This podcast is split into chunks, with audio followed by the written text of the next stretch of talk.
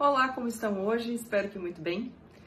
Dando sequência aos nossos vídeos, hoje eu queria falar um pouquinho da postura do advogado consensual. Como vocês já sabem aqui no Insta, eu tenho avisado, eu tenho um curso de mentoria para advocacia consensual. Por quê? Não basta apenas nós estudarmos as técnicas, estudarmos a negociação com base em interesse da escola de Harvard, ou como o advogado pode ser um mediador, ou como o advogado pode atuar em mediação, ou o que é ou como funcionam as práticas colaborativas, se não houver na cabeça desse advogado, dessa advogada, uma mudança de chave, uma mudança de paradigma, como agora estão todos aí alardeando aos quatro ventos. E qual seria a mudança de paradigma? O advogado, quando entra na seara litigante, ele tem um objetivo: vencer todo o seu trabalho é construído para derrotar o outro. A lógica é do perde e ganha.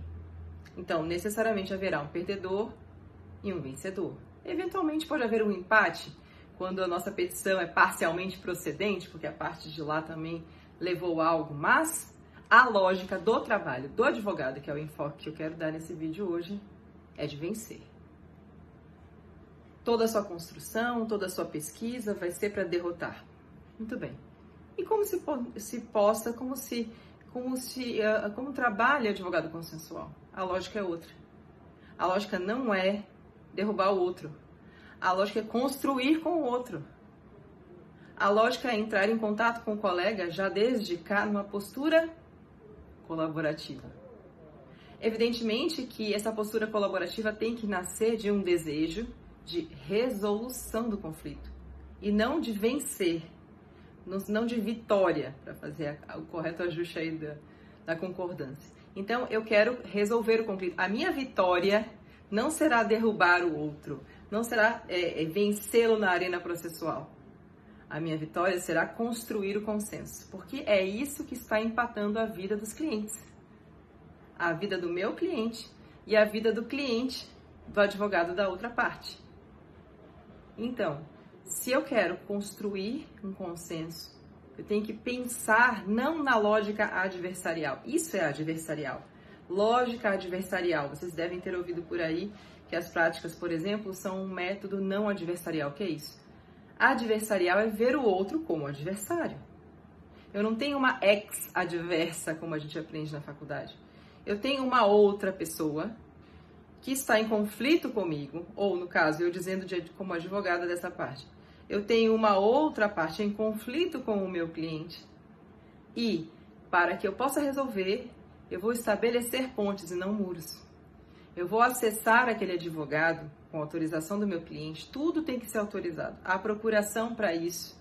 Nós podemos criar um termo de participação, as práticas usam isso, em que há um consórcio de vontades em que aqueles que estão envolvidos, digamos, vamos nomear para ficar mais fácil, do lado de cá, Dona Maria, do lado de lá, o seu José, seu José, Dona Maria, eu, Lisandra e o advogado de seu José vão assinar um termo, por exemplo, de não litigância. As práticas usam isso. Por quê?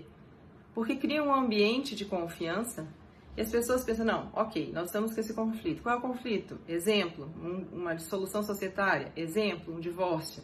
Exemplo, um problema de fornecimento. Exemplo, erro médico, exemplo, uh, questão de, não sei, imobiliária, qualquer coisa se aplica para uma postura consensual. Porque todo mundo quer, no fundo, no fundo, é resolver problema. O que o cliente faz quando ele procura, lógico que a sua expertise vai contar, lógico que você pode ter um nome já com um advogado litigante conhecido, mas será que no nosso judiciário de hoje, pandêmico, a sua expertise está valendo de muita coisa?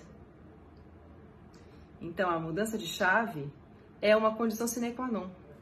Sherry Ebony, que é uma escritora norte-americana das práticas colaborativas, ela tem um livro chamado uh, Collaborative, Civil Collaborative Law, The Road Less Traveled, em que ela tem uma frase sensacional. Traduzindo, é, o, traba o, o, trabalho colaborativo na seara civil, né, o caminho menos percorrido, uma tradução aí aproximada. É, Sherry Ebony fala o seguinte, advogados no processo colaborativo, deixem o ego na porta. Eu não vou trabalhar com ego, eu não vou trabalhar para ser melhor que o colega. Eu vou trabalhar para resolver.